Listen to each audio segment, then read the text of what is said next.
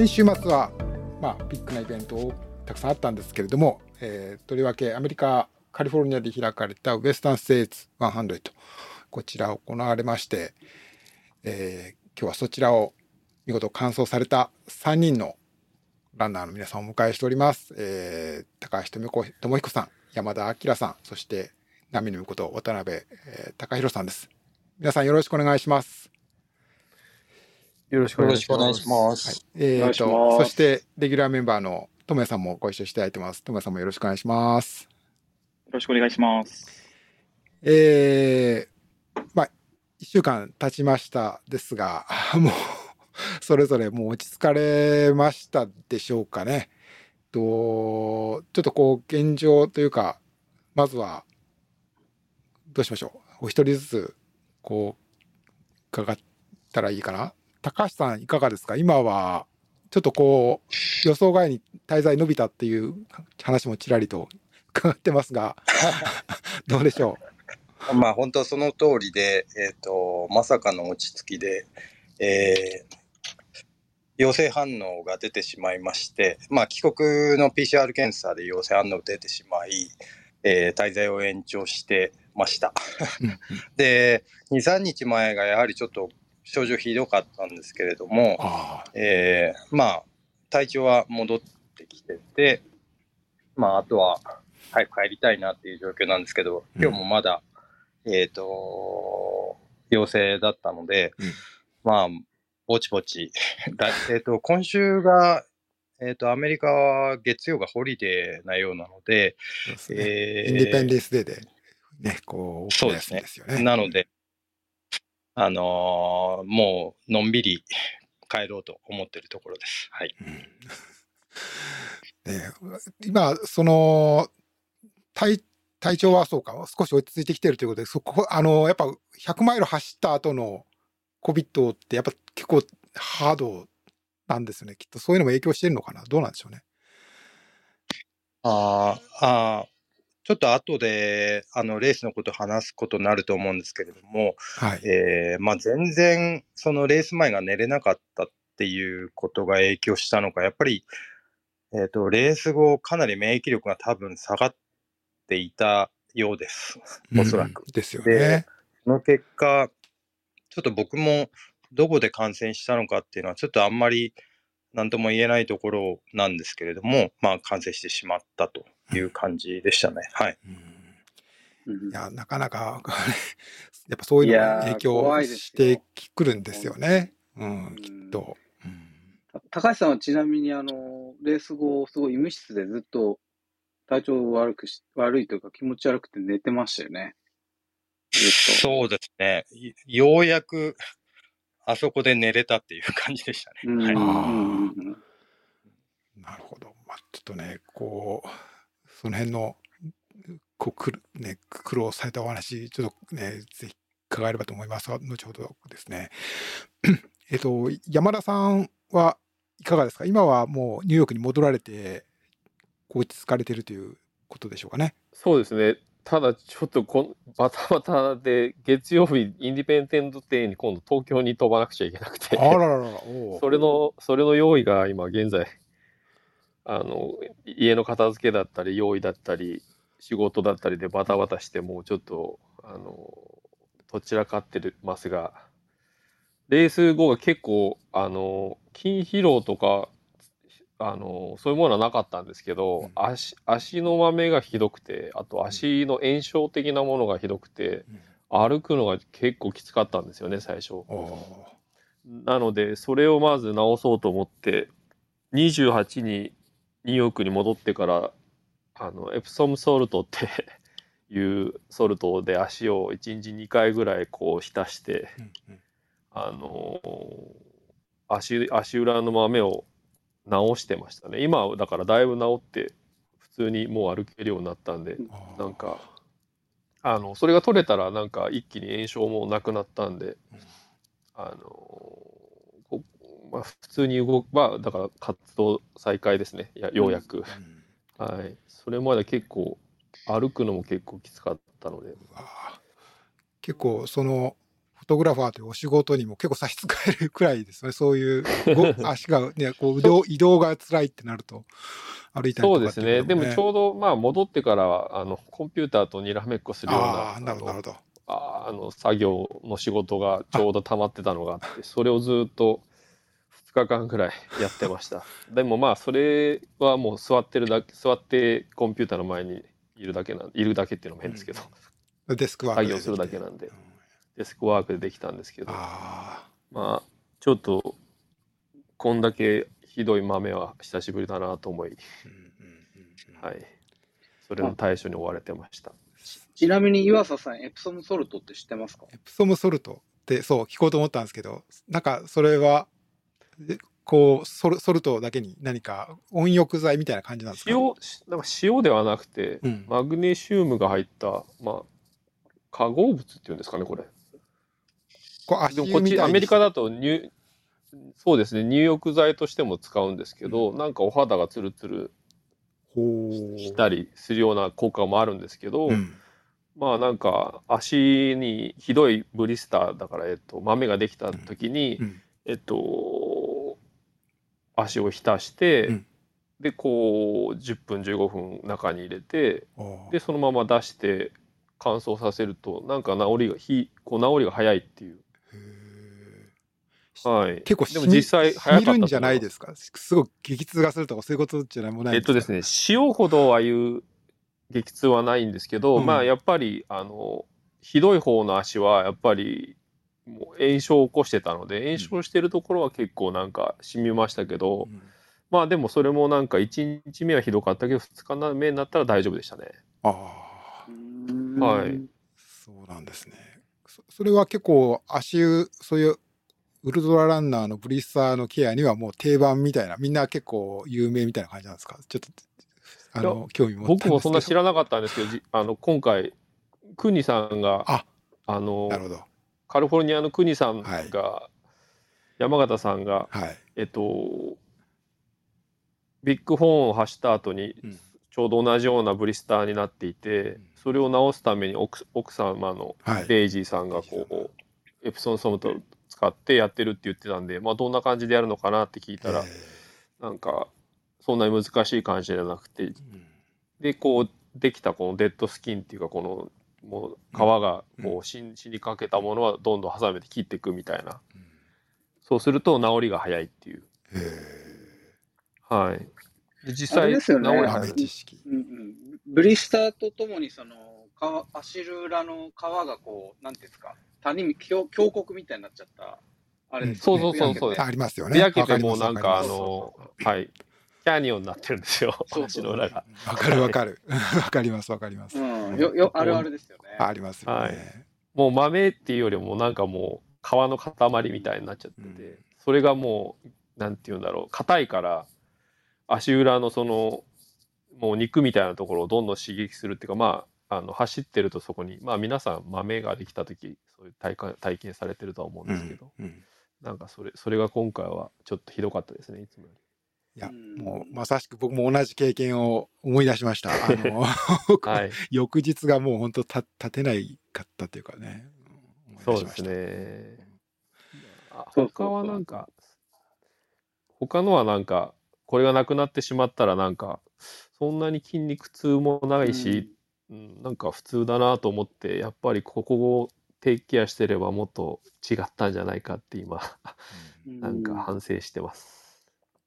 なるほど。はい。けどまあ見事ね最後までそういう中で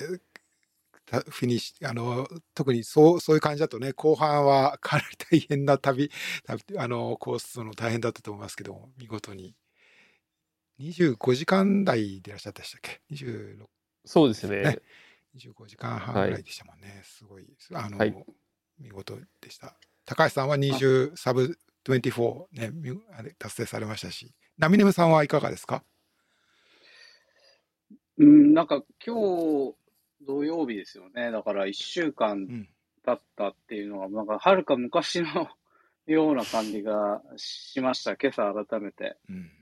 で、ぼ僕の方は特に豆とかもなく、ちょっと親指、両方の親指が死んで、ちょっとそれが痛いなってっていう感じでしたけど、特になんかフィジカル的な何かがあるわけではなく、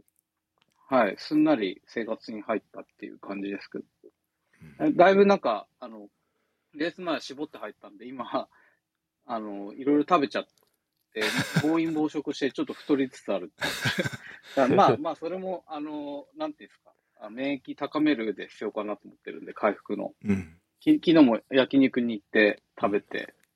うん、いい感じで、はい。なるほど。で、なんか、うん、もうだいぶ遠い昔のような感じしますね。はい。うんお酒は再開してるんですか？お酒飲んでますよ。あ、なんですか よかったです。祝杯を。そうですね。ななんか前、ずっとやめてたせいで、あんまり前ほど美味しく感じないんですよね、なぜか。ああ。うん、ななんだろうと思って。うんうん、まあ、ただ、お酒飲んでます。はい。じゃあまあ、その辺はコーチの許可も、許可ってないですあんまり別に禁、コーチから禁止されてやめてたわけじゃない。わけじゃないんですね。そうですね。はい。なるほど、なるほど。うんうんまあ、こう、少し、まだ、こう、余韻を余韻を感じ皆さん楽しんでるさんかんさお三方とも余韻を残しつつも、少しずつ日常に戻り、まあ、着実に日常に戻りつつあるとうんいうことになるんでしょうか。うん、えーね、どんどこから伺っていこうかと思いますけれども、まあ、こう、それぞれ、ね、あの、なかなか、こう、2週前に、えーだから今から言うと3週間前になりますけれども、えーこのウエスタンステーツに向けての、こう、抱負とか、そういうようなこともね、この、あの、ポッドキャストの中で伺いましたけれども、で、それ、一体その、それに比べて、こう、実際に体現されたウエスタンステーツどんな感じだったかというような、こう、ところを、まずは振り返り、とくと伺えればと思うんですが、まあ、どうしこね、あの、それぞれに伺いながら、こう、あの、他の一緒に走られた、あの、同じレース走られたお二方だったり、あるいは友谷さんとかからちょっとこう、突っ込みつつ お話を伺っていくということでやっていきましょうかね。えっ、と、まずはじゃあ、さっきの順番で、えー、高橋智子さん、いらっしゃいますかね？聞こえますかね？はい。はい。えー、いかがでしたか？こう、ね、あの、なかなか、この、一番たあの、3週前に伺った時には、かなり、こう、17時間ぐらいもいけるんじゃないかっていうのは、こうね、お話、おっしゃってたと思うんですけれども、実際走ってみて、ウエスタンステーツいかがでしたか？どんな風にこう、一日す展開したか、予想に反したところとか、ど どんなところがありましたかね？そうですね。まず、まあ、17時間って言った自分には往復ビンタをかましてやりたいなと。いやいやいや。はい。あのーただ、そうですね。やっぱり、コンディションは悪くない状態で入ってはいたんですけど、その、現地に着いてから、えーそうですね。えっ、と、レース3日前から、えーもう完全に寝れない状態になってしまいまして、うん本当に眠りに落ちることがないままスタートラインに立ってしまったので、えーまあ、ナミネムさんとかとも話してたんですけども、ずっとレースの5分前とかでもこうふわふわしてる状態でした。本当にこれからレース始まるのかっていうようなうん感じで、それは時差,、まあなんかアメリカとかそんな感じ、時時差なのか、やっぱなんかちょっと体調が、なんかあんまりうまく、こうですわせられなかったってねことなんです。か？あの、うん、いつもなら、まあ疲れが来れば、どっかのタイミングでは眠くなるんですけど、緊張してるっていうのともちょっと違って、なんで寝寝れないんだろうってずっと不思議に思いながら、うんこう時間をやり過ごしてましたね。うんそのベッドに入ってから。あで、あとはすごい、尿意がすごいひどくて、もうトイレに何回行ったかわからないっていうぐらいーずっと行ってました。まあそれは多分コーチであるのは関係してるのかなって思ったんですけど、それにしても寝れなすぎて、ちょっと、あの、その当初の17時間から19時間っていうのは、もう完全にもう諦めようと。これはかなり厳しい戦いになるぞっていうのは自分に言い聞かせて、うんただ、それでもやっぱりシルバーバックルっていうのだけは絶対に守りたいなっていうふうな気持ちで、スタートラインには立つんですけど、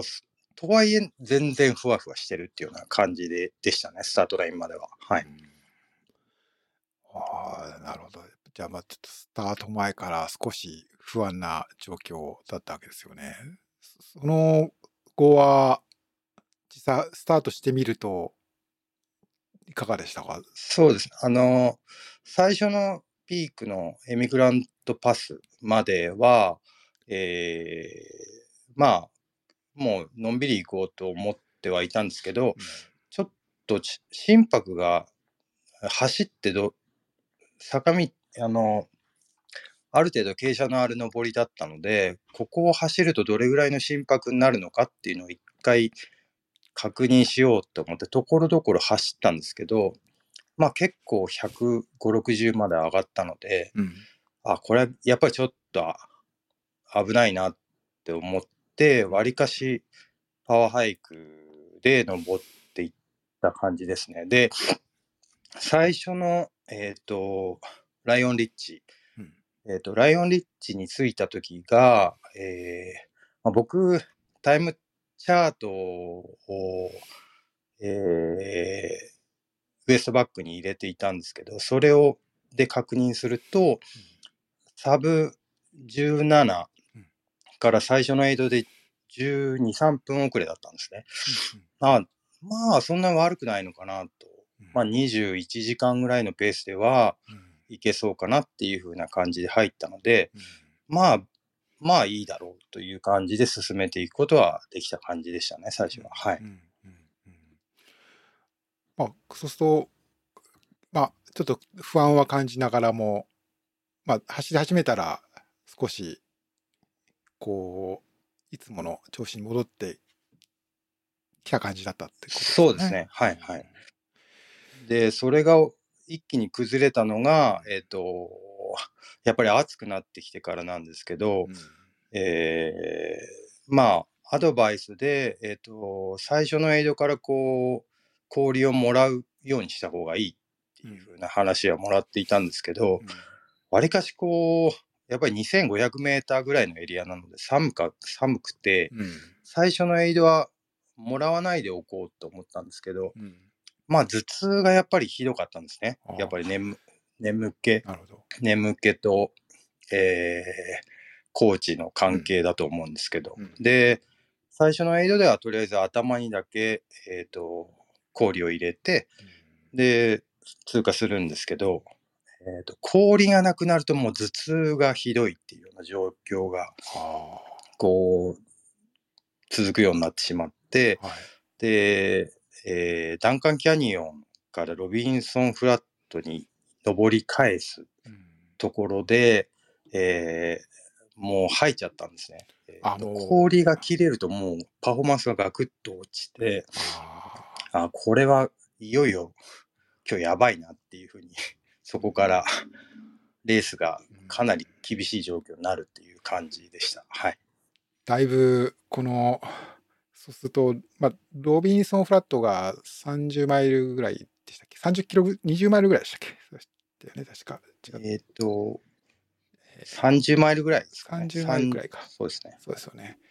割とちょっとこ然と多難な感じがそこでもうすでにあったということですかね。うんじゃあちょっとこう区切っていきましょうかね。まあそのだまあ、ロビンソンフラットぐらい、あまあ、だから序盤っていうことですけども、山田さんそう、そうですね。はい、山田さんはそのあたりはいかがでしたか？いや、ちょっとやっぱり最初の上りがすごく不安だったので、うん。あの、心拍を上げないように、あの、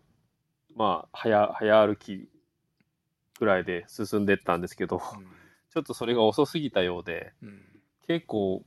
渋滞にはまり始めちゃって、あ渋滞。結構渋はい、シングルトラックで結構ハマってしまって、その渋滞を1個こなしたら次の渋滞にはまってみたいなのを結構、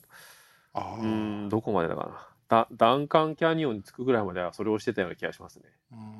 で、それが結構、やっぱりトラップになってしまって、うん気づいたらそこで1時間の遅れがあったんですね。自分の予想、予予定時間、やっぱ24時間に帰っ終うんわらしたいっていうのがあったんで、でその1時間を追っかけるレースでしたね、僕はあ。全体的に。なるほど。はいでおそらくそのロビンソンフラットから、えっと、フォレストヒルズまでは、うん。その自分の予定の時間、そのラップタイムっていうのを通りに行けてるんですよね。うん。おそらくその、うんうん。ここは55分だったら55分、ここは1時間半だったら1時間半みたいな感じのラップタイムで刻めてたので、おそらくその最初の1個、2個、3個の、えっと、エイドステーションだからダンカンまでのスピードをもう少しスピードアップしてれば、なんなかね。もう少しあの無理せず勝負ができたんじゃないかなと思ったんですけど、うん。まあそれはあの後から考えたら そういうふうになるけれども、その時はあのまあ最初序盤はあの、はい。心拍上げないようにうん。あの走ろうっていう自分の中での考えだったので、うん。ただどこも足あのテーパーをし始めてからなんか頭痛が出たりうん。なんか肩が痛くなったり、ね、こういろいろあったんですけどうんそういうのもレースが始まったら一気に全てなくなったのでまあなんかそういう体の歪みが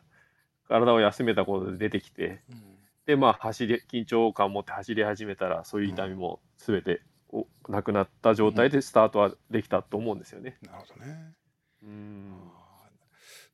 今ちょっと僕あのウルトラライブでみちょっと見直してたんですけれども、えーとはい。山田さんがそうですねライオンリッチレッドスターリッチあたりは、まあ、200, 200番目ぐらいから200から220人ぐらいのところを走ってらっしゃったんですけど、まあ、だからそのあたりは結構そういう、まあ、渋滞ね っていうかこうなかなか思うように前にうん進めないというようなところがあるってことですよね。こ今年あのランナー多かったんですよ。50名くらい。ああ、そうかそうか。去年のだから多分ね少なかったのがり。ね。渋滞もその分大多きかかっったたんだと思いますよ。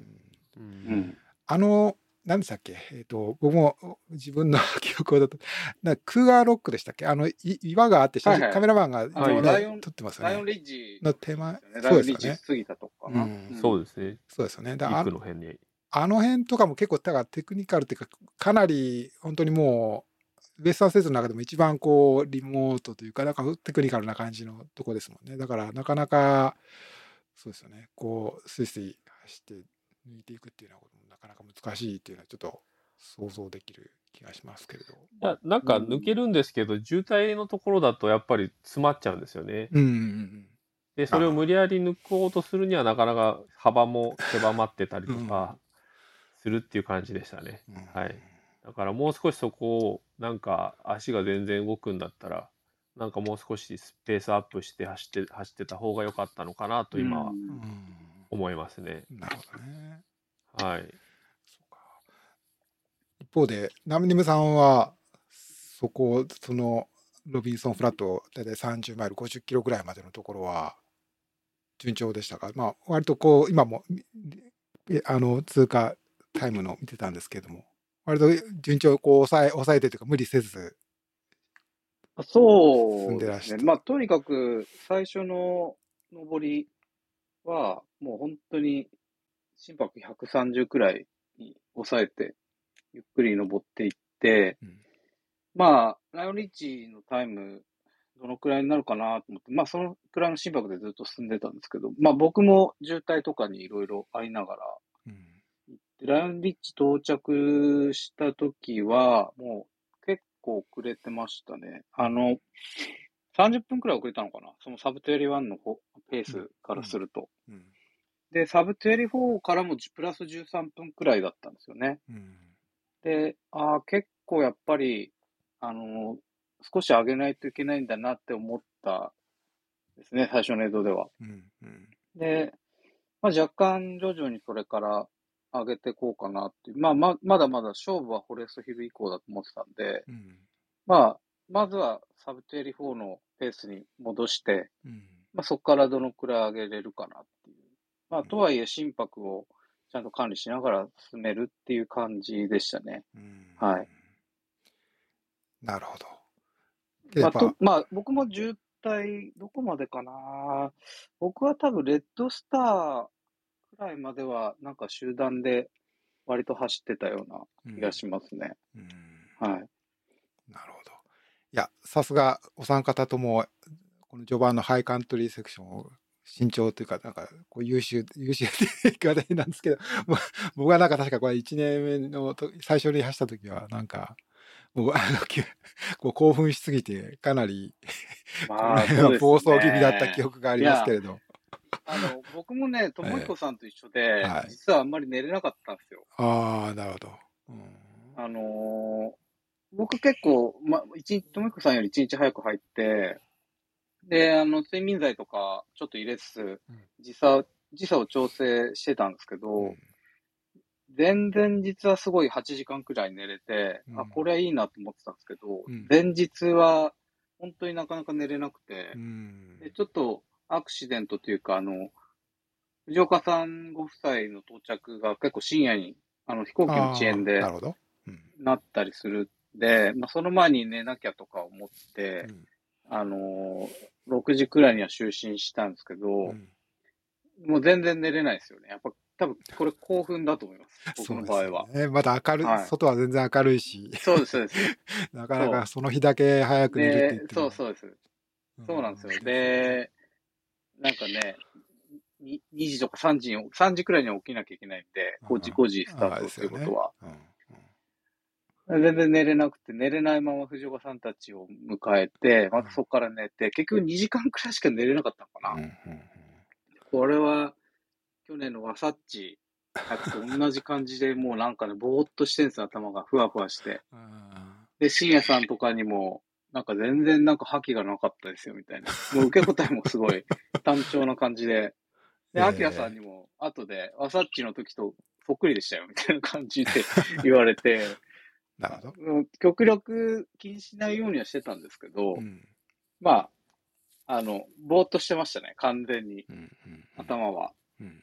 で、なんか、ともいこさんと話してたら、ともいこさんも寝れないって言ってて、もうメガシャキ飲んだって言ってたんで、僕はワサッチの時はカフェインはひ、ね、カフェイン立ちして、あの、40マイルくらいまでは取らなかったんですけど、うん。もうとにかく眠くて、その時、うんもうパフォーマンスが最悪だったんでう、んまあもう、スタート直後に、トメルミンっていう、あの、カフェインのちょっと強いやつを、はい。もう入れましたね。そしたらもうね、すごいシャッキリして、今まで何だったんだみたいな感じになって、すごい調子よかったですね。うんはいで、まあ、また今後、60マイルくらいになったらまたカフェイン取ればいいかなみたいな感じで。はい。うんだからうん意外ともう、気分は良かったですね、最初は。はい。うん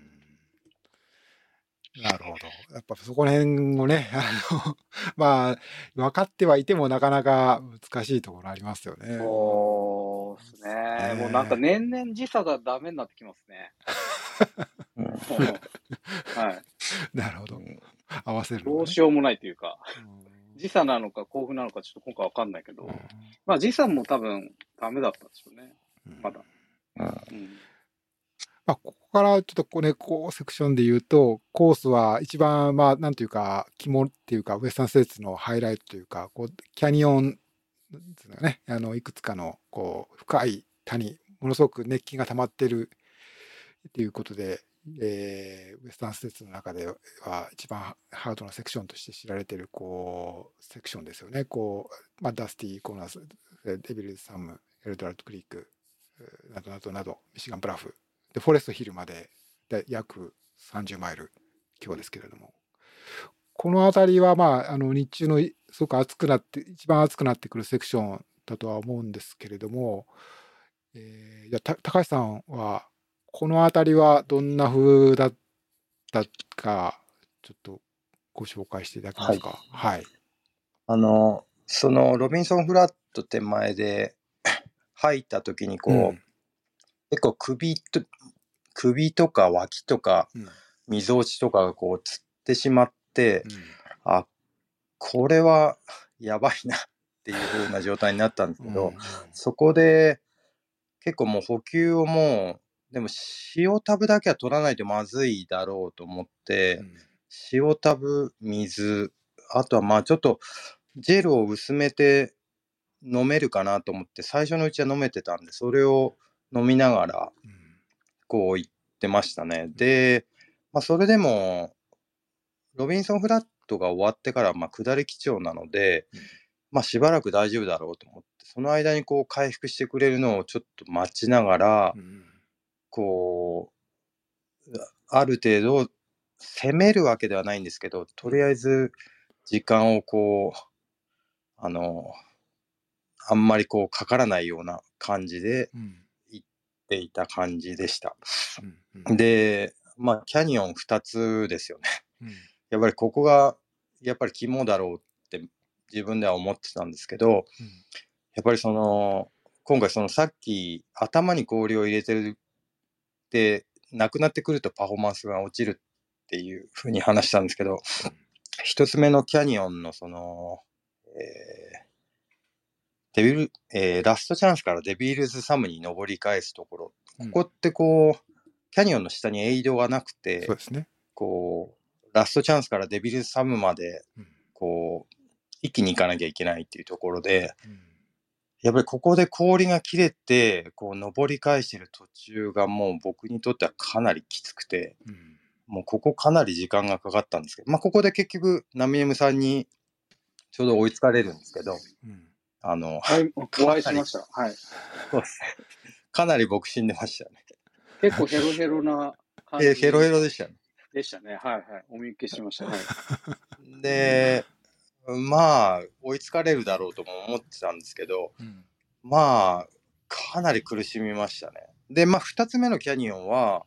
えーエルドラドクリークにエイトがあったので、うん。まあ、なんとか助かって、で、えーミシガンブラフ、うん。フォレストヒルと、うん。なんとか持ちこたえれた感じで、フォレストヒル近くになるにつれて、まあ、体調もちょっと良くなってきて、えー少しずつペースも上げれていってう、ん。で、フォレストヒルで逆に今度、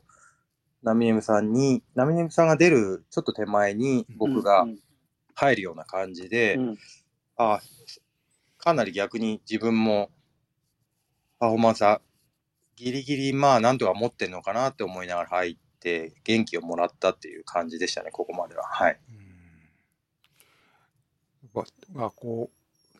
だんだん少し体を少しあのね小さん朝のその気持ち悪くて戻してしまったっていうのはロビンソン・フラットから比べると少し取り戻してきたというかまああの、大変だ、ね。大変ではあったけれども。ただ、うん。補給、もう、釣ったらもうやばいなと思ったんですよ。うん。そのロビンソン・フラットで釣った時に。はいだから絶対にもう釣らないような走り方をしして、うん。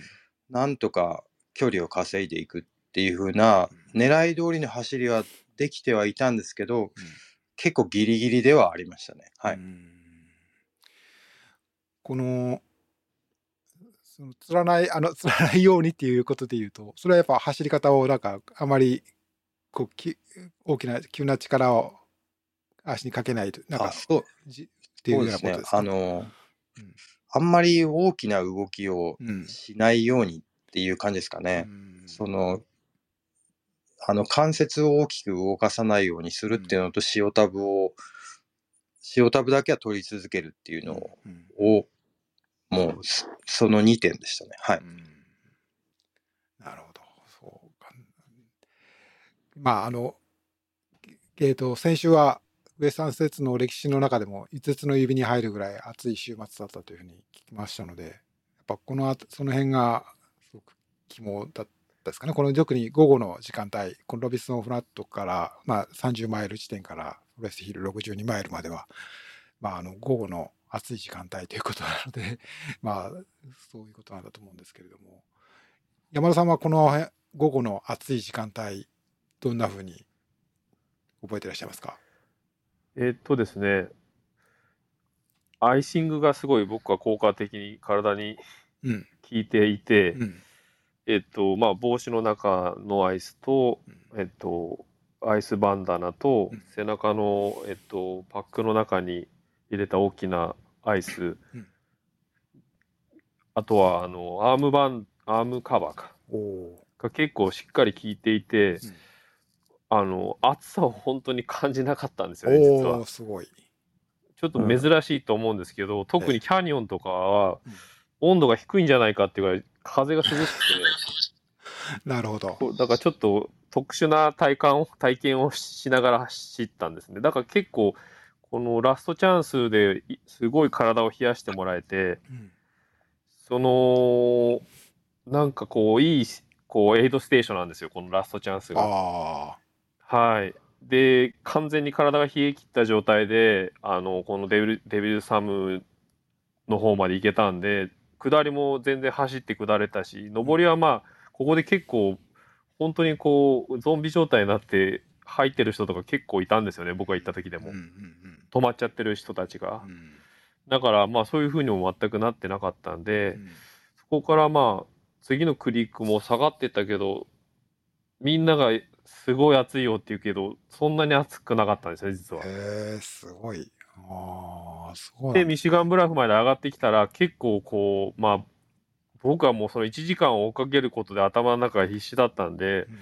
あの、ミシガンブラフに来た時に、結構皆さん、多分24時間を狙ってた人たちが、ここで時間もう難しいと思ったら、はい。みんな休んでるんですよね、すっごい。うんうんうんうん。で、ちょっとこれじゃダメだと思って、僕もそこも座らずに、こう、補給だけして出てったら、もうほとんど誰もいなくて、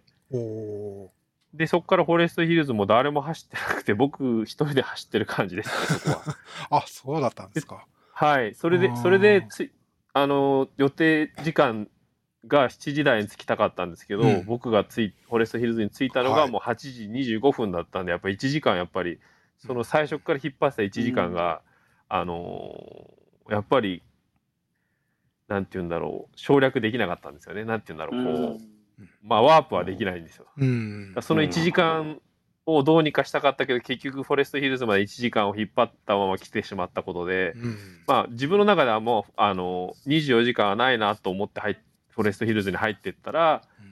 まあそこから、まあ、あの、山形、国さんたちとか、うんまあ、深夜さんって僕のペーサーをしてくれる方たちが、い、や、まだいけるはずだ。とりあえず、ここからだからって言って、まあ体の状況を見たら、まあ足裏のその状況以外は、うんまあ筋肉痛もないし、うん。あの、ももも、四頭筋も全然やられてなかったので、うんじゃあ走ろうって言って、そこからは スピードアップしましたね、僕あは。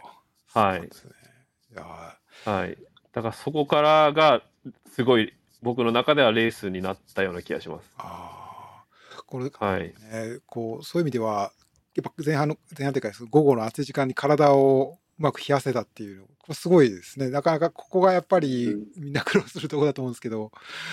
そのノウハウ、ちょっとね、あの、今後のこれからの人にとっては、はい。多分、あの、役にアイシングがすごいね今回は僕は効果的でしたね、やっぱり。それがなかったらダメでしたけど、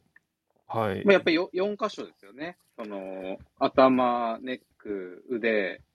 あとは背中と。うんうん僕うんもそんな感じ。あちなみに補足すると、うんサブ24をするには一応セオリーがあって、うん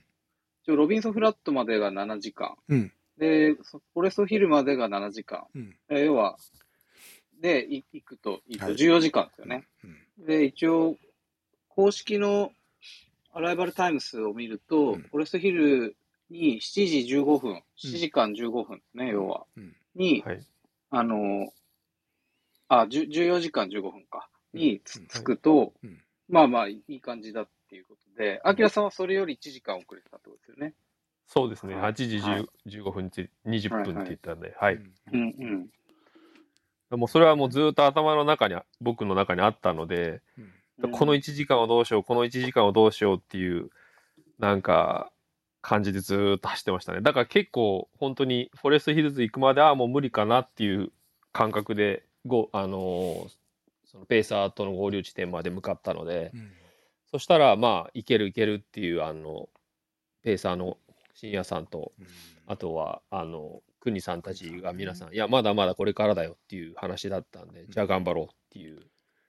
モードに切り替わったのがフォレストヒルズでしたねそう。ですよね。まあ、こはい。そこから先が走るか走れないかでね、だいぶ違ってくるんで、挽回できる可能はい性も大いにあるというのは確かにそうですよね。そうですね。そうか。ラミネムさんは、このセ午後のセクション、どうでしたか？このキャニオンズは。そうですね。僕も、まあ、ダスティ、今回はダンカンキャニオンとダスティコーナーにクルーがいてくれた、あとロビンソンフラットにいてくれたんで、うん。まあ、ダスティまでは順、まあ、ラストチャンスまでは順調で、あのーロビンソンフラットからラストチャンスって僕がすごい得意なセクション、要は下り基調で、しかも走れてうん、ダブルトラックみたいなと。ころで、まあ、とにかくここが僕の中でかなりポイントだと思ったんで、まあ、かなり快調に飛ばしていった結果、うん多分、サブ24からは1時間くらい巻いたのかな。まあ、あ、巻いはい。ラストチャンスはま30分くらい貯金ができたのかな。サブ24で言うと。うんうんうん。なるほど。で、ただまだ、その、サブ21のペースから言うとうん、1時間弱は遅れてるんですよね。ああ。で、サブ21のペースからすると、あ、こんな感じかっていう感じでうん考えていて、うんで、まあ、そのまま調子よくキャニオンに入ったんですけど、うん何個かちょっと自分の中で後で考えると失敗していて、うん。一つは、ダスティコーナーで着替えたんですよ、僕。タンクトップ、シングレットのタンクトップはい。をもう一個用意してたシングレットの方にうん切り替えたんですけど、うんまずそれがあんまり良くなくて、おう最初に用使っていたシングレットがかなりペラペラの素材で汗抜けもすごいいいんですけど、うん。もう一個のやつがあんまり汗抜けが良くなくて、あの、氷、アイスの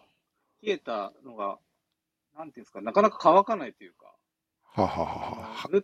なんか逆にお腹を冷やすような感じになっちゃってなるほど、なるほど。うんうん。ラストチャンスですごい氷部隊みたいな専用の8人くらい編成の専門部隊がいて、もうあそれこそあそれ4箇所にこう、エイドであ、なるほど。F1 のかピットみたいな感じで、みんなで冷やしてく最でなんかもう最高ですよねそう、最高に冷やしてくれるんですけど、ん4箇所氷入れてくれて、えで、なんか霧吹きみたいにバーってやってくれてみえ。たいな。じょじょうろで頭にじゃあ。そうそうです、そうへです。ーで、もうば万全にして、あキャニオンに向かうんですけど、うんなんかその時にお腹がどうも冷えたっぽくて、うん。あ、これなんか、下痢になったら嫌だなと思って、キャニオン下りながらせいろがんを飲んだんですよ。ほうほうほう。エルドラドキャニオン。そしたらうんそう、せいろがん飲んで、キャニオン、デビルズサムの登り返しで、なんか気持ち悪くなってきちゃって、あれ？っていう、それまで全然問題なかったのが、うん。もうなんか、ゲップをするとせいろがんの味しかしない。で、なんかそれが気気分悪くて、ああれっていう、ちょっとそこの二つの軽いミスしたところーで、うんで、、最初のキャニオンはね、た大して熱く感じなかったです、僕も。うん。あの、ラストチャンスがあったおかげで。うん。で、ミシガンブラフへのもう一回のキャニオン、エルドラードを挟んでのキャニオン、あはい要。は、エルドラドに下ってるとこが、やっぱやたら暑かったの感じがしましたね。なんかうん、熱風が来て、うん実際、どうだろうな、気温も34度くらいあったと思うんですけど、うん。やっぱキャニオンの底から熱風が来て、うん。お、これすごいなっていうので、うん。で、まあ実際、そこの時点ではだいぶ胃腸もやられていて、ジェルがあんまり食べれなくなってうん。で、まあ、まあ、ただその、リキッドのうん、ジグーの、あのーロクテイトでしたっけ？あれは飲めてたので、うん。まあ、カロリーはるでしょと、それで。あと、エイド行ったらコーラも飲めるしっていうので、まあ、あんまりそこに関しては、もうジェルは捨てて、きっぱり、うんもうそれでカロリー取るっていう作戦に切り替えて、うん。進んでましたね。はい。い。だから、まあ、ただ、そのジェルが取れないんで、一発の上りの時の推進力が少し下がっていて、うん。足は使う、全然動くんだけど、うんんちょっと厳しくなってきたなっていうのが、あの、本音ですね。で、でミシガンブラフまでは結構長い上りで、それが終わった後に、フォレストヒル向かってる時やっぱりどうしてもちょっと気持ち悪いんで、うん。まあ一回リセットのするつもりで吐きましたね、一回。戻しちゃって。うんうん。なんか前次郎が戻した時に、うんあの、リセットされたって話も聞いてたんで、まあ、うん今まであんまりレース中に吐いたことないけど、うん。ちょっと試しに吐いてみようかなと思って て、試しに。うん。はい試しに。そしたら、確かにリセットされたんで、あ、まあまあ、これなら、フォレストヒルに、あの、ジンジャーエール自分でデポってたのもあるし、はい。あの、成城石井の僕が前から聞くって言ってた。うん。あれで、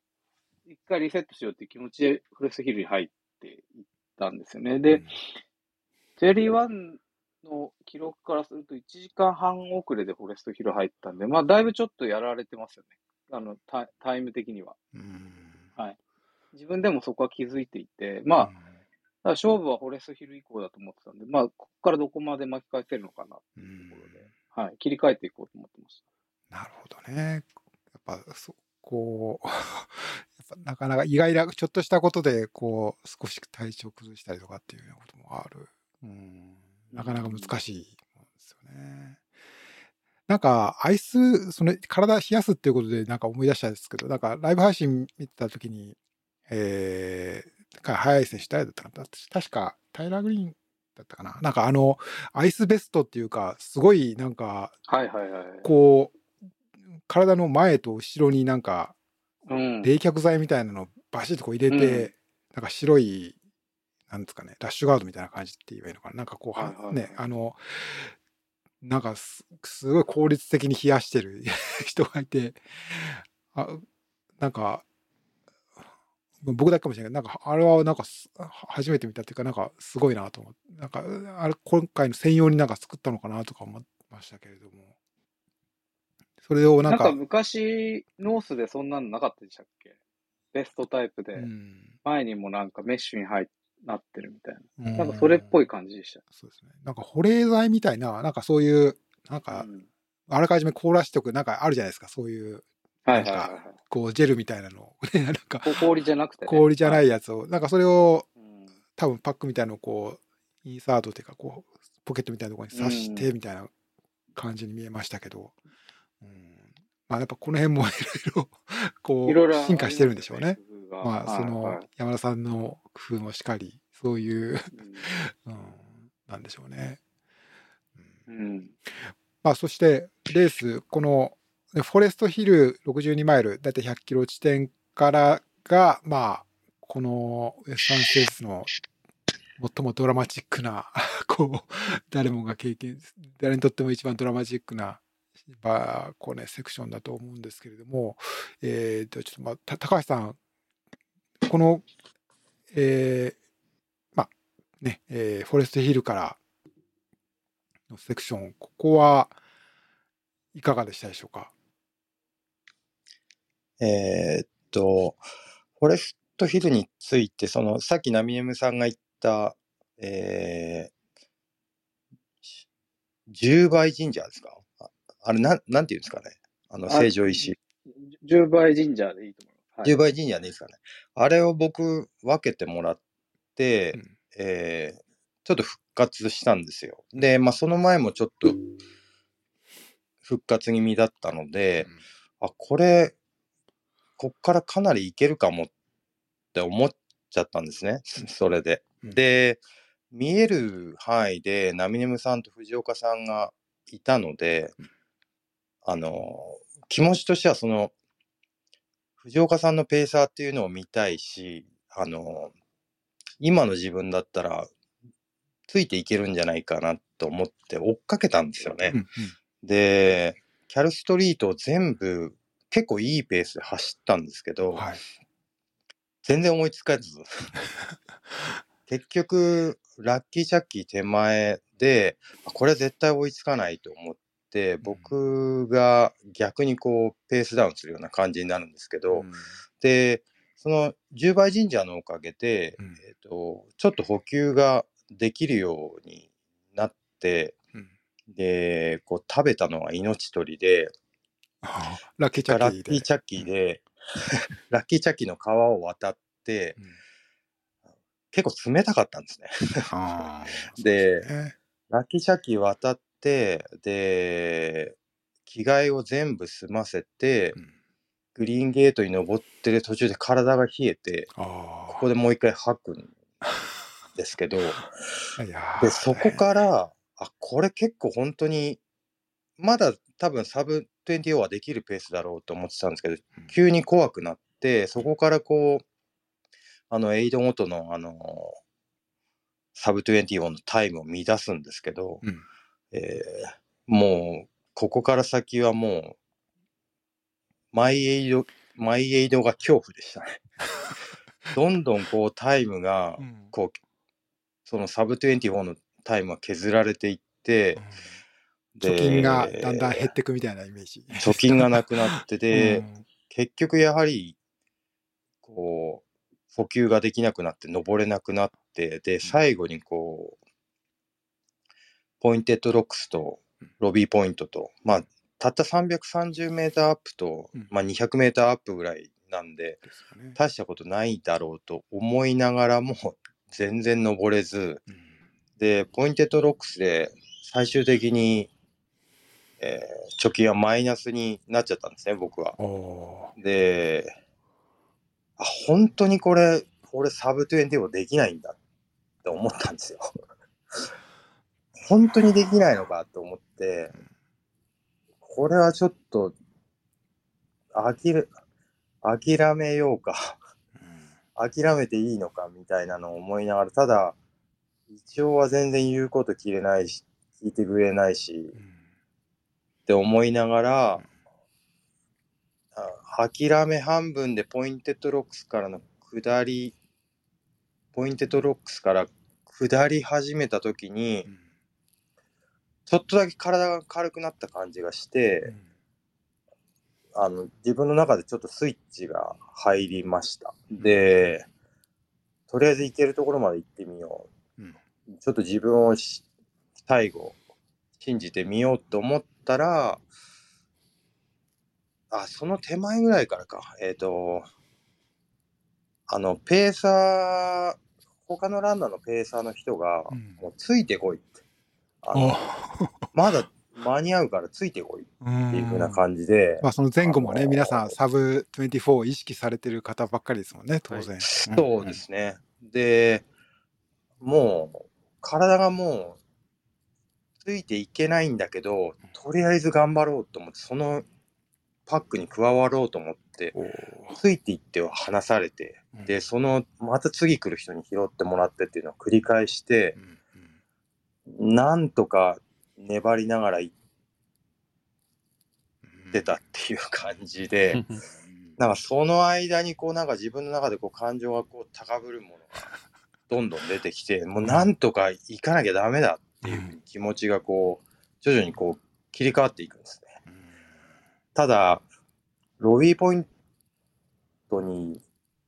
行く最後が、こうトレイルがちょっとテクニカルな登りになるんですけど、うんうんうんそこで今度初めてこう内転筋がするんですよね。あらら。で、内転筋つってこう足がこうまっすぐ出せないような感じになったりして、うんあこん、マジかよって思って、最後の最後をね。ここまでかななんて思いながら、でもちょっと諦めきれず、とぼ、なんとは頑張ってロビーポイントまでと思ってたどり着いたら、うんこう奇跡的にこう、今度1分だけ、今度は貯金ができてて、うんで僕なんで見たのか、ロビーポイントからゴールまで2マイルっていう風なのをなんか記憶にあって、実際には 2. 点何キロぐらいなんですけど、はい。い1.3マイル。点にあ2.3マイルです点あ、あ、1.3マイル。1.3マイはいル。1.3マイル俗にはで1マイル、勘違い1マイルっして言いますよね。う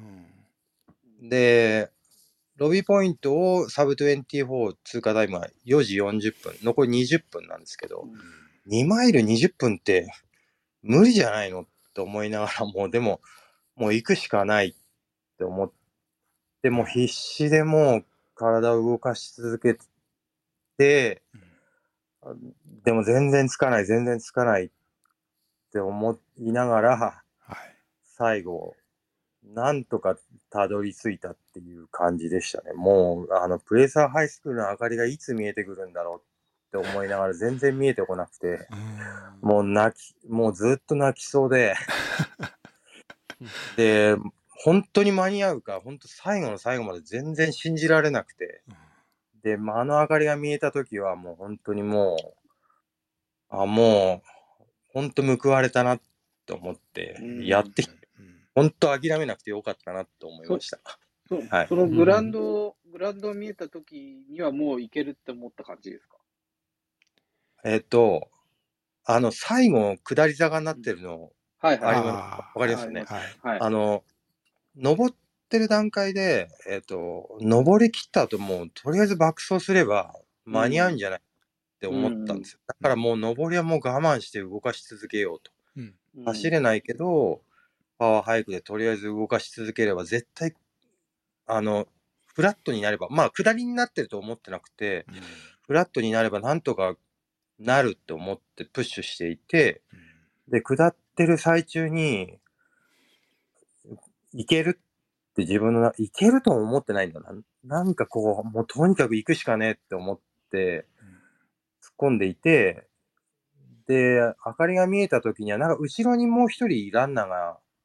走ってる音が聞こえたの。うん。うん。うん。うん。あおそらく多分間に合ってるんだろうと思って、で、もうゲートの人たちがもうとりあえず、いけいけ言うんで、あ、盛り上がってる。で、もうその、プレーサーハイスクールに入った後って、あの、なんていうんですかね、トラックのタータンを踏む前にこう、柵みたいのがあるじゃないありますね。うん。で、そこまでって割とこう暗いんですよね。うんでうん、タータンに踏み入れた瞬間、こう明るくなって、ああ、もう、俺、やりきったんだって、そこでこう、こう、なんていうんですかね。あの、サブテンテを達成したんだっていう風な実感はありましたね。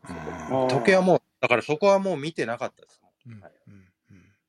これでもすごいですよ、岩佐さん。智彦さんは、うん残り3秒でしたっけ ?24。あ、残り3分。3あ分に3分半23時間56分12秒とあ、そうか、そうかい。うタイムでし3たもんね分だから、まあ、そこ、そうか。あそうですね最後のでもうんあれじゃないですか、サブ、サブ24ランナーそう、最後ですよね。あー最後のそうなんだ24だったんですごいと思います。まあれ、あアイランファーとか最後抜かれたんですよ。あ、そうなんですね抜かれた。あそうだ最後、最後一人に抜かれたんですよ。ーゴール入ってきた時。うんそうですね。うん、まあでもそこは、そこまでの工程が素晴らしいから大丈夫なんそうですよね。これはもう、ね、ロビーポイントからの1マイルがめちゃめちゃ長かったというか、ほドキドキしながらというか、もう乗るような気持ちそうですね。なんかなんかあの、思想しないレースってこういう、まあ楽しみというか、うんこういうドキドキがあるんだなっていうのを久しぶりに思いました。なんかこう全然知らないレースを走る楽しみだなっていうのは。ただまあ当その時はもう全然そんなことは思えなかったですけど、はい。すごいな。で、ま山いやはいはい。ね、まあそういうわけで、まあ、こう見事、こう、曲折ありながらも24時間以内シルバーバックルを手にされたわけですけれども。うんえーえっと、じゃあちょっとね、次。や山田さんは、この最後の、このフォレストヒルからの約、まあ、60キロ、40マイルですけれども、はい。このセクションは結構じかなりもうあのサブ20まあなんていうかこうねあの こういけると みんなに励まされて送り出されていかがはい。でしたか、こうどんな風にいやも夜のセクション？う、ここからはやっぱりペーサー、ペーサーの方、まあ、うん。し今回、あの、深夜さんという、しはい、深夜さんに頼ん頼んだんですが、もうペーサーの方のち力がものすごく僕に伝わってきて、彼についていくっていうのをまず、まあ、念頭に置いて、ずっと足をもうフル活動に走ってましたね。まあ、ラッキーなことに、あの、補給も全然普通に、まあ、いあの、40分に1回、もしくは30分に1回ぐらいジェルを取って、うん。あの、大量に、あの、いいただいたベスパーをちゃんと その毎回飲んでたので あの体動いたんですね。うん。ただやっぱり足にすごいお大きな足裏にすごい大きな豆がいっぱいできていることによって、うん。やっぱりあの足を着地するたんびにうん。激痛があったんですけど、うん。まあもうそれは忘れるようにして とりあえずあの水とあの liquid fuel だからえっ、となんだあれ、えー GU の liquid fuel は半分片方に入れてもうかもう一個水だけは入れるようにしてあとはもうほとんどあのどのエイドステーションも素通りの感じでしたね。ノンストップで走りました。休まないと。腰を下ろさないと、はい。うんうん。はいえっとラッキーチャッキーまではほぼ ノンストップで走っておそらくラッキーチャッキーが超寒かったんであ 体が冷え切ってったような感じ。顔顔はい。分かるのがね、うんうん。はい。で、ラ本当だの予定だったらラッキーチャッキー後に靴を変える予定だったんですけど、もう時間がないっていうことで、靴も変えずにそのまま走り出して、グリーンゲートに着いて、もうグリーンゲートも同じようなやり方で進んでって、まあ、ジェルだけは自分の持ってる分取って、で、オーバーレイクトレイルもそのまま素通りのような形で過ぎていって、えっと、コーリーロードに着いた時に、ちょっとトイレに行きたいなと思って、あのトイレに行ったら、あの、スコット・ジュレックさんのお面が貼ってあったんですよ。お面なんでこんがなところにスコ、はい、はいはい。なんでこんなところにスコット・ジュレックさんのお面貼ってるのかなと思って出たら、うん彼がいましたね。あ本人いた。本人がいたんですよ。へえあなんかそうらしいですね。なんかあのちょっとチャールさんに話、うん、くあのコーリーロードのエイドでねなんか今回ははい、映像のスタッフさんボランティアをなさってて、で、なんかこう、ガンバガンバって言われて、う ん日本通だから。送り出していただいて、おこれはまだいけんのかもしれないと思って、うん。まあそこも走って、多分おそらくそこぐらいまでは、30人ぐらい抜いたんじゃないですかね。ね、そう順位的にも確かに上がってますね、はいうんあの、結局、そのさっき、高橋さんが乗っていた、その24時間トレインっていうのがあるんですよ。ああみんなね結局トップトップ争いとは違うそのサブ24を狙うトレインがあってそれにどうにかしたら乗れってあの国さんから言われたんですよね。うんうんそれに乗ったらお互い励まし合ってうん絶対24時間入れるからって言われて、うん。だからそれに乗れる前どうにか走り切ろうっていう作戦が自分の頭の中にあってまあ多分深夜さんもそれは考えてたと思うし。だそれを追いかける旅だったんですけど、結局あのそのココーリーロードを過ぎてポインテッドロックに登りきったところで、うん。あのそこの登りきったところにいたあのボランティアの方たちが、うんあのあと7マイルで45分あえっとなあと7マイルゴールまであと7マイルって言われたんですよね。うんでパッと時計を見たら僕の時計は24時間までにあと45分しかなかったんですよ。うんだからもうそこであちょっとこれは難しいなっていうのを初めて僕は口にしたんですよね、うんあの深夜さんの方に。でまあそんなことを僕は多分時間に関して言ったのは多分そこが初めてだったの 彼に対して。なるほど、で彼は多分そんなの絶対分かってたんですよね。うんうんそれであそうですよ。ちょっとこれじゃ無理だっていうのはもう深夜さんの方では計算してたから、そこであのなんていうの93マイル地点でようやく僕の中であちょっとこれは24時間も無理なんだっていうのをなんかこうあの確信したところが出てうんそしたらなんか体中の痛みが全身になんかこう 気が抜けちゃったような形でブワーッと出てきて足が動かなくなっちゃったんですよね。まあ涙も一緒に出てましたけど 悔しくてうん。その時にはもうちょうど明け方ぐらいだったんで。うん。あのアメリカンリバーがめちゃくちゃ綺麗で、うん。で一緒になんかそのノーハンズブリッジを渡って、はい。まあここからはもう時間というよりはもう楽しんで最後ゴールしましょうっていう話に戻して少しスローダウンさせてうん。もう一生懸命がむしゃらに走るというよりは。うん。で最後はなんかこうそのロビーポイントまで着いてそこから最後ハイスクールまで着くまでももうなんかどの道もなんていうの、傾斜が厳しくて、自分の中には、なんかいろんな意味で下っても登っても体に、体に来るんですよね。でもうちょうど明け方、太陽が昇り始めたぐらいの時間だったんで、誰もいないんですよ。でもすごい天気が良くて、暑くもなく寒くもなく綺麗なあのこの街街のその街街並みをしなんかほとんど観客もいず、まあ、2人で走ってうんまあ高校についついグラウンドに着いたらもうあの先にゴールされたナミネムさんたちがいいらっしゃって、うん。でまああの最後最後走ろうって言ってあの最後のあのトラックに入ってからはまあちょっと 頑張ってあの演技をしながらのように走走ってみました。はい、あ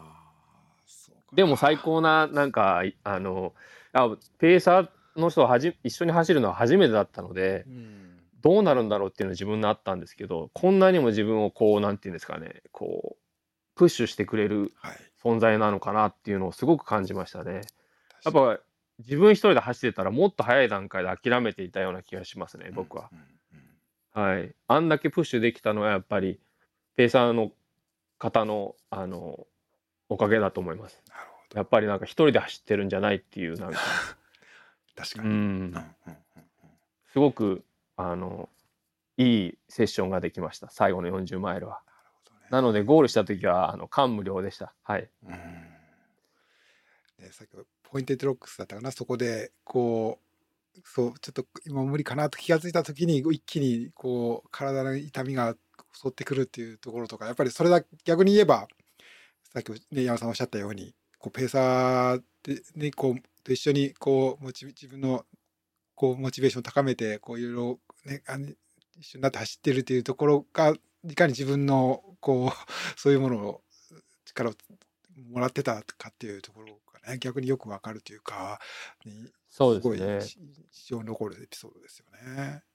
うん。岩佐さん、初年度って同じくらいの時間じゃなかったでしたそうそうそうですね。そうそうそう。同じような感じでしたか？うん。いや僕はそうフォレストヒルはそうですね多分、えー今回ねね山田さんよりはもう少し早めに出られてたんですけどそこからもうラッキーチャッキーあたりぐらいまででもうもうペースだだ落ちで なんかもうあの山山田さんはもうこの辺のカルワンカルスリーまで全部走ったとおっしゃったけど僕は逆にもうあ歩き倒しエイドで休み倒しで 全然ここはダメだったんですよね。だからそそういう意味であのーうんダメだったですね。けどあの逆にあのなんていうんですか？その明け方のなんていうんですかね？このトレイルというかあのロビーポイントに上がっていくところとかあのノーハンズブリッジ渡るところとかはその朝や朝の日差しを浴びる中でのそのシーンっていうのはまあちょっとさちょっとこう無念ではあったけれども 無念っていうかああもう朝になっちゃったなという気持ちはありながらもすごい綺麗だなっていうのを多分同じぐらいの時間帯だ今山田さんおっしゃったのと同じぐらいの時間帯だったと思うのでそれをありありと思い出しましたけどね うんはい。思い出しました。うんはい。ナミネムさんはこのセクションはもう超バッチリだった感じいや苦しみ抜きましたよ。そうですか。フォレストヒルから。まあ、数字上は意外と順調だと思われてたみたいですけど、外から見ると。まあ、まず僕、フォレストヒルついて、あの、藤岡さん、こ僕のコーチでもある藤岡さんがペーサーしてくれるってことで、うんまあ、かなり豪華なペーサーだったんですけど、はい。まずスタートして10分くらい藤岡さんが僕の走りをどうも観察してたみたいで、まあ、10分後に、あ、じゃあ大丈夫だねって言われて、うんえ？って思ったら急にダーって言ったんです、藤岡さんが。で、これついて、ついてこいってことフォレストヒルから先ははい俺についてこいという。そう、そうです。もともとリクエストとしては、まあ前出て引っ張ってくださいと。で、足がありそうならもうか限りなくプッシュしてくださいっていう話で、うん僕ちょっとそれ若干忘れてて、あ、そうだ、プッシュしてって言ったわと思って。で、まあそのカル1かカル3とかはもうずーっと走って、た多分藤岡さんのペーシングとしては、サブ21のペースそのものでいってるんですよね。うんうんだからやっぱ相当きついですよね。スピードとしては。うんだけどまあ、その時はエネルギーもそのリキッドですけど取れてたんで、うんまあ、ついていくこともできて、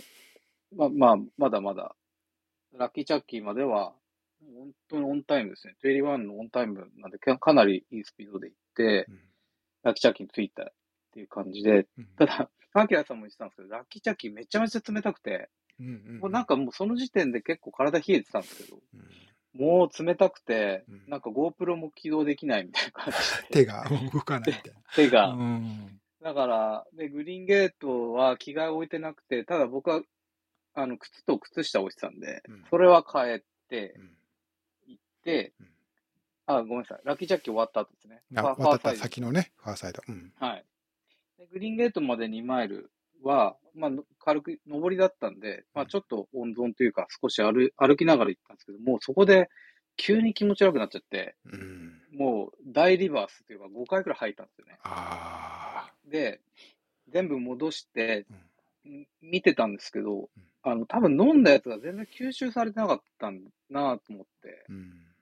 あ、これ完全に胃腸がストップしてると思って、まあ、ガシンさんとかも取ったんですけど、それでもやっぱ吐いちゃってう、んあのーあ、これは厳しいなっていうのがまずあったんですよ。で、戦略としてはラッキーチャッキー終わった後、ももし6テートがダメな場合はコーラにスイッチするっていうふうに、うんもう最終兵器ですね、コーラ。コーまあ、ラコーラだったらコーラだったら20マイルな何でものいつでも飲めると。20マイうんルフラスコに入れてって言って、グリーンゲートに行ってコーラ飲んだら全然ダメなんですよ。ああ、コーラでも入らない。だから戻しちゃうと。結構それ絶望しますよね。あと20マイル、その秘密兵器がなくなっちゃったからエネルギーどうしようかなっていう。うんジェルはもう全く飲めない。うんで、まあ一応コーラは、まあなんとか飲めるけど、随時飲めるわけじゃないんで、うんもうとりあえずエイドエイドでコーラとジンジャーエールを飲んで進む。で、中間はもう補給をほほぼしないっていう感じでうん進んだんですよね。うんうんで、これも後で気づいたんですけど、で、結構やっぱりおろ落ち込んだのが ALT Auburn Lake Trails からはい。 Quarry Road までのセクションかなりきつくて、ただ、ただずっと走ってたんですよね。うん、それでも。うん。ずっと走ってて、まあスピードはちょっと落ちつつも、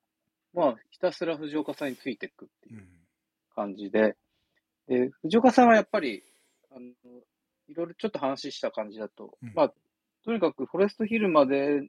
来た時に60位くらい、50位弱、50位くらいだったんで、うんまあ一人でもちょっとかわしていこうよとうんいう感じで、で、前に明かりがあると、あ、人がいたから頑張ろうみたいな感じで、うんあの、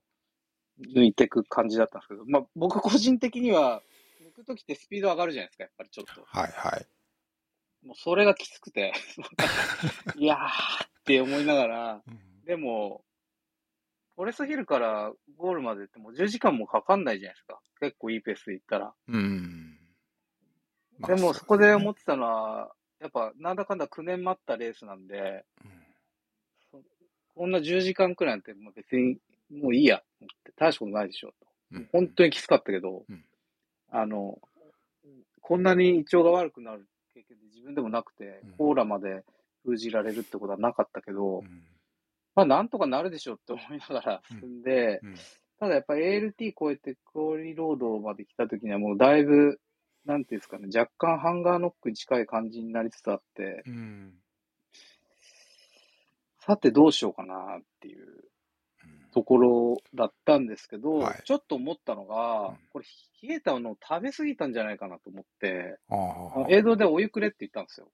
あ。あ、お湯を。うんあるんで、チキンスープもあったんで、はい、あったかい、うんとにかくあったかいものを食べたら、うんなんか動く感じがしたんですよね、胃が。はい。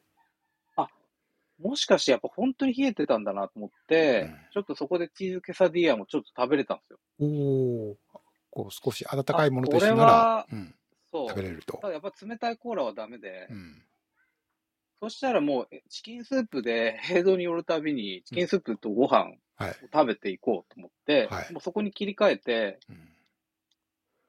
そうするともう、なんていうんですか、今まで八方塞がりで何も取れないって思ってたのが、うん。選択肢ができたからう、ん。一応心にも少し余裕ができて、まあ走ってる最中は取れないけど、うんエイドで一応チキンスープとお湯をもらうっていう作業ができるなと思ったら、まあもう残り10マイルはないん。で、ですよね。もうもう泣き言言っても始まんないし、走った方が早いっていう、うん早く終わるっていう思いで、もうひたすら藤岡さんの足だけをずっと見て、走りましたね。あだから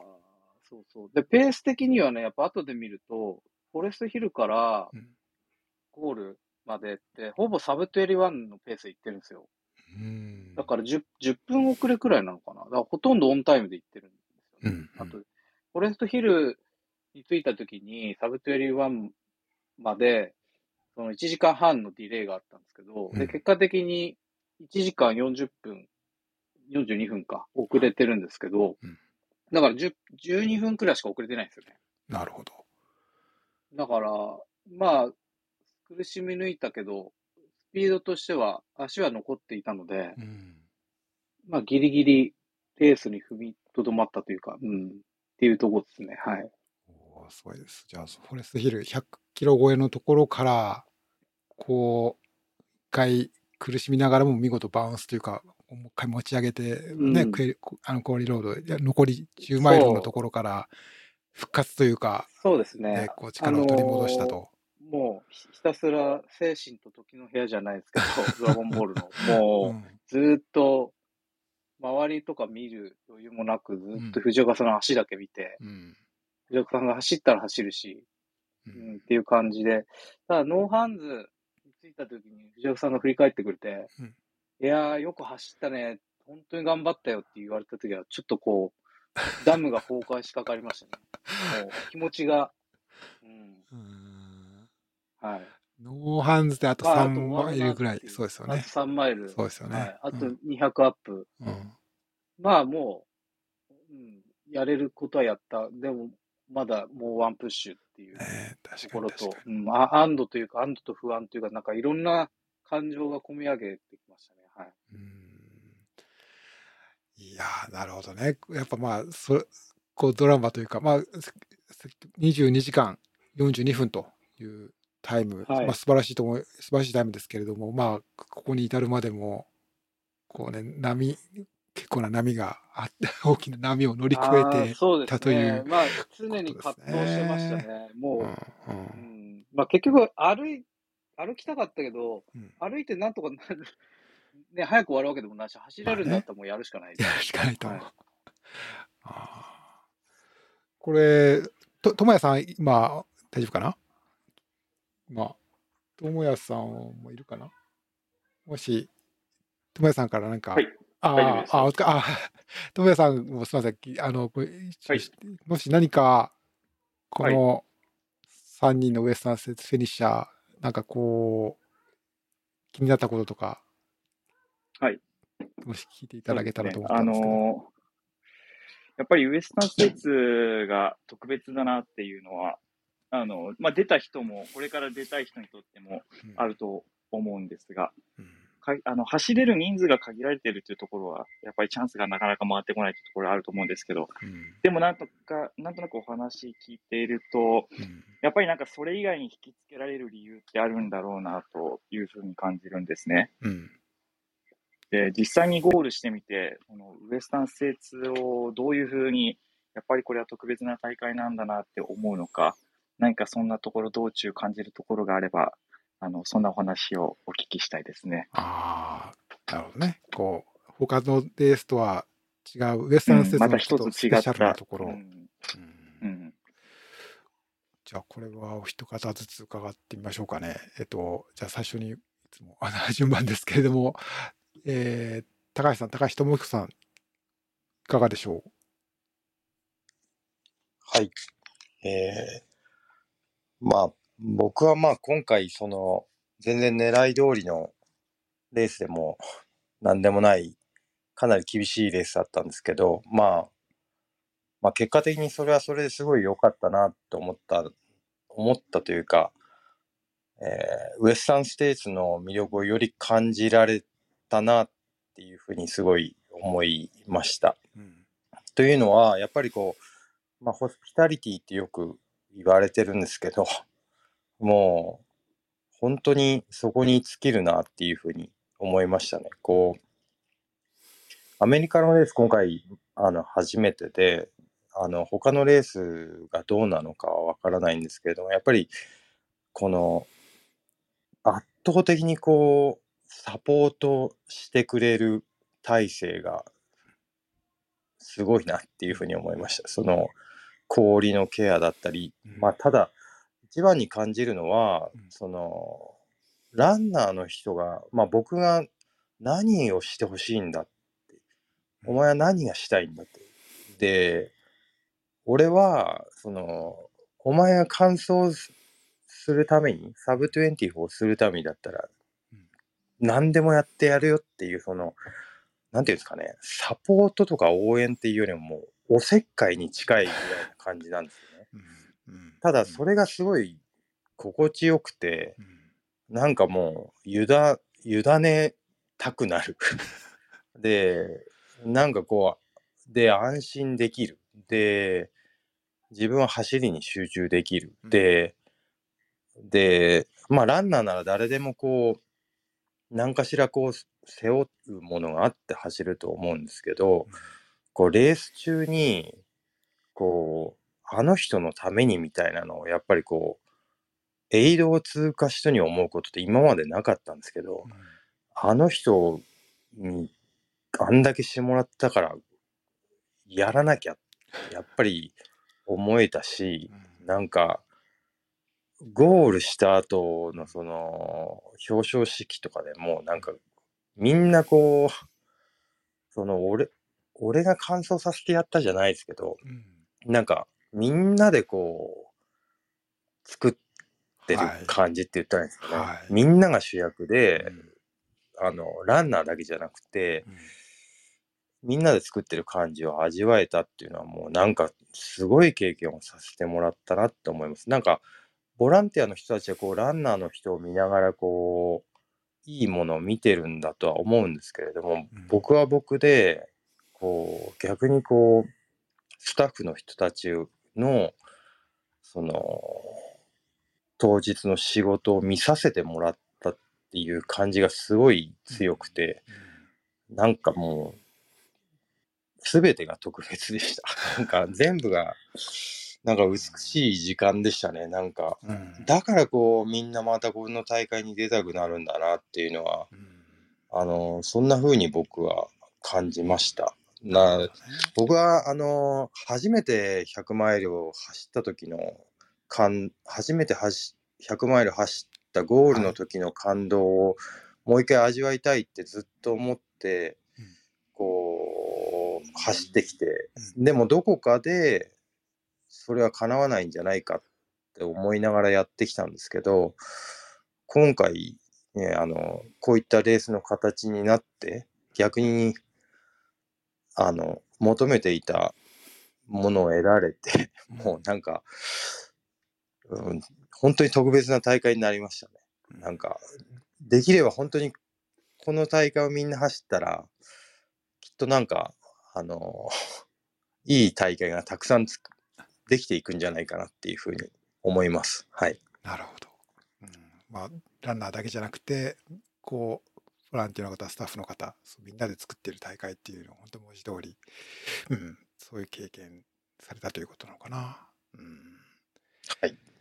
でえっ、とで続いて、えっと山田さん、明さんはいかがですか？このウエスタンステーツ特別にしているものというかでこのレースは特別なものっていうふうになんかお感じになったところありますか？まず、まずはどうですかね、僕はウェイウェイティングリストから入ったので、うん。最初、未確定の段階でこうレレースへのこう練習が始まっていったんですよね。うん。なのでこう最終的にまあもちろんさもうそのウェイウェイティングリストに入った瞬間からトレーニングをまあ12月ぐらいから始めてはいたんですがもしかしたら出れないかもしれないっていう半分気持ちがあった状態で入っていったのでまあ当日向かって会場に行ってからもちょっとこうなんかまだ現実味が出てこない感じだったんですよね。うん。ただまあ準備はしてきた。ただそれをどうやろうっていうところではもうあれだったんですけどまあ始まってみたらもう本当にもうお祭りのような、うん。あの、レースでしたね。うん。どこのエイドにいてもエイドのしあの色が強くて、そこをなんていうんですかね。えこう取り仕切ってる人たちのあのこう統括の仕方だったり、うんまあ、一番僕の中ではもうラストチャンスの素晴らしさをちょっとびっくりするぐらいでこれね、ピットイン並みの一度皆さんに体感してほしい、アイシングなんかあうの、あの冷却方法だったので。それもなんかこう自分はもう委ねてるだけでは歩いている段進んでたらいつの間にか体が完全に冷却されてたみたいな感じだったんですね。それでそこから出た瞬間にちょっとこう松林を歩くんですけど両サイドにこう手書きのこうメッセージがいっぱい書いてあって。自分がこう遅れ時間を取ってたのにすごい不甲斐ない時だったからなんか本当になんか感動したなんか声援をもらってる感じでしたね無言の。でそこからじゃあまだまだここじゃああのややめちゃダメだと思ったのはあのなんか両サイドにあったなんかふこう手書きのほんと手書きのなんかこう頑張れみたいな。こっからまだ全然始まったばっかしみたいな感じのことが書いてあって。なんかこううん全体的にそういうなんか映像の手厚いホスピタリティとあとはなんかやっぱり日本日本人の方たち今回たくさん出てたので、うんあのそのいろんな他の方についてる日本人の方だったりもちろん僕らをサポートしてくれてた方たちだったりそういう人たちの顔を見るためにやっぱり元気をもらえたんでなんかうんこの全体的にどどうなんだろうな。何がスペシャルにしてるかっていうとやっぱうんもちろんレースのコースも素晴らしいとは思うんですがやっぱそれを作ってる人たちが本当に情熱を持ってやってるっていうとこですかね。全員で一個のレースを作ってるみたいな感覚なんですかね。そうですようね。ん確かにそのコミコミュニティっていうと一言でなってしまうけれども、はい。なんかこう伝統がある感じがしまね、したよ。特別あなの一個一個のものがありますよね、なんかね。エイドステーションごとになんか引き継いでってるというか、うん若い人、なんか何にもしないおじさんたちがいて、なんか学生みたいな子たちがうん。その下で動いてるみたいなとことかもあるし、なんか本当に女性の人たちがこう集まってグループになって、うん。なんかこう、こう手作業で全て進めていくようなとこもあれば、なんか一人こうおじいちゃんとおばあちゃんがいてその人たちが全てこう管理しててあとは若い人たちがそれに伴って動くとかなんかそのエイドステーションごとになんか、うん、おあのし色があってうん。なんかそこがまたいいレースのなんかこう良さを出してるっていうかうん。だから決して多分一人で行って個もあのうん。疎外感を感じないと思いますよ。そああのあそこに行った場所場合には。うん。うん、なんかこう一個のレースにすごく自分が参加してるっていうのを体感できると思いますね。ねまあ、こういうねウエスタン施設アメリカは、ね、そういうふうにエイドをどっかの例えばランニングのこうスペシャリティストアだったりなんかこうランニングチームだったりちょっとこれ運営してっていうところは話に聞いてまあ日本でもねそういうふうにさまあ、富士とかでもされてますけどもやっぱまあそのそういう理屈だけじゃないなんかこうそれぞれに受け継いでこう毎年楽しみにしてこのや、ね、この日を迎えてあのエイドを立ち上げてとかっていうそういろんなエピソードがそこにはねウエスタンステースこう長くこう続いているだけになんかで我々がまだ知らないような多分エピソードもきっとねいっぱいあるんですよね。うんはい。聞いてそういうのも聞いてみたいですよね。さて、ナミネムさん、ちょっとここでく締めくくるような感じになりますけども、ナミネムさんにとってはどうですか？このウエスタンステーツ、特別なものにしているところ僕は結構アメリカのレース割とこれまで走ってきて、うん。まあ、ハートも素晴らしいサービスというか、エイドだったんですけど、まあ、それ以上のものを感じましたね。あれ、あれなんですよ、その、エイドで基本的にお付きの人が、なんとつくんですよね。基本的にその人がずっとサービスしてくれる感の、じで、じゃあ、そうそそう。で、やっぱそこが他のレースよりも手厚い感じがするんですよねう。。うんだから、まず、全部やってあげるから何がしたい？その間、君はエイドのものでなんか食べておいて、うん僕はあれするからみたいな。ややっぱそこら辺のやっぱり、その、ランナーに対する一人につく、そのエネルギーっていうのがやっぱり他の大会とはちょっと違ううんっていうのと、まあ、受付も全部そうなんですけど、やっぱ大会自体がもうなんかポジティブ感が半端なくて、もうなん、なんていうんですかね。もうホスピタリティって言っていいのか。うんもう僕と深夜さんと秋谷さんの中ではポジティブカルトって言ってたんですけど、もうなんかね、フェス、最大のフェスにして最大のカルト、ポジティブカルトの大会。うんなるほどねウ。ルトラランナーのあのフェスですよ。もうなんかね、いいとこしかないんですよ。もうとにかく。うんうんでみんな、いいも悪いもそこに毒されていくじゃないけど、うんもうなんか、もうフェスを楽しんでうんいくっていう、うんみんなですよ。それは店主もそうだしう、んサーブしてくれる人たちもそうだし、うんまあ、ボラも全員そうで、で、伝統もあるし、うんまあ、やっぱ彼らが長い時間をかけて作ってきたものの頂点をランナーとしては味わえるっていうところがやっぱり他の大会とは違う。明らかに違う。うん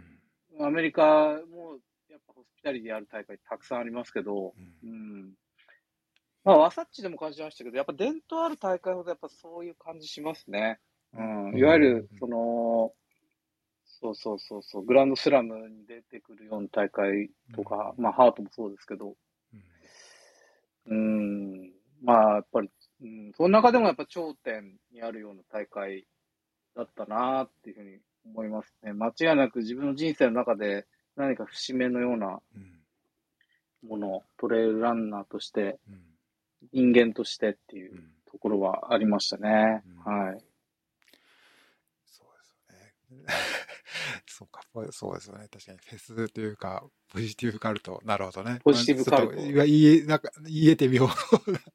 なって思いました。なるほどね。確かに、まあそんな感じもありますよね。まあ、やっぱり、あの、うん確かに、かアメリカのレースはそういうものだっていう、っていうのともちょっと違って、なんかやっぱウエスタンスーツは一つスペシャルというか、特別なっていうところもありますよね。うん、はい確かに。うん。うんうんうん化石みたいな人もうろうろしてますからね。で、みんなあの、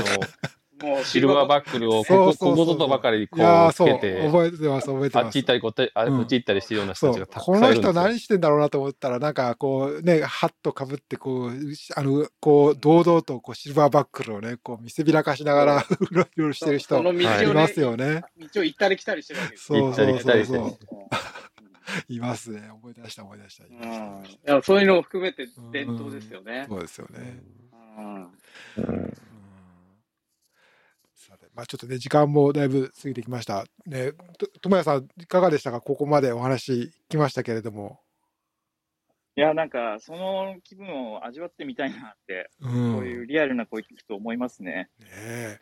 うん。うんえねえうん皆さんに味わってもらいたいと思います。ねえそうですね。うんはい。。うんそうですね。まあチャンスがあったら。ねえいや、本当に、そのチャンスがなかなか 巡ってこないっていうところもまたあって。なかなそうですだいや、か、でもだからこそなんか一つのところにもう集中してやりきってやろうとか、うん辛いけど走り切ってやろうっていうのはなんかうん。うんうん。出てくるし、うんうん。なんかそういう瞬間をね、多分ランナーとしてもなんかブレイクスルーできるのかなと思ったりもしますよね。そうですね。そうですねうん。もうななんかやっぱり、ね、バーンアウトしたもしたらもったいないっていうのは、ますます思いましたね。う。うん。んやっぱ、これで、節目で、マイルストーンにしつつも、やっぱ、こういう機会を駆け抜けていきたいっていうのは強く思ってて、うん。うん。でまた、ウエスタンもまた出てみ、また出たいし、うん。他のアメリカの大会も出てみたいし、うん。まあ、足が、足が壊れない限りはやっていこうかなと思いました。はい。ねゴール、ゴール直後にウルトラサインアップの、あの、ブライアンさんっていう方にはい。インタビューをされた時も、はい。もう本当ヘトヘトでもう一番、もう本当に一番その日にしたかった、あの、座るっていうことをし僕はしてたんですけど、はい。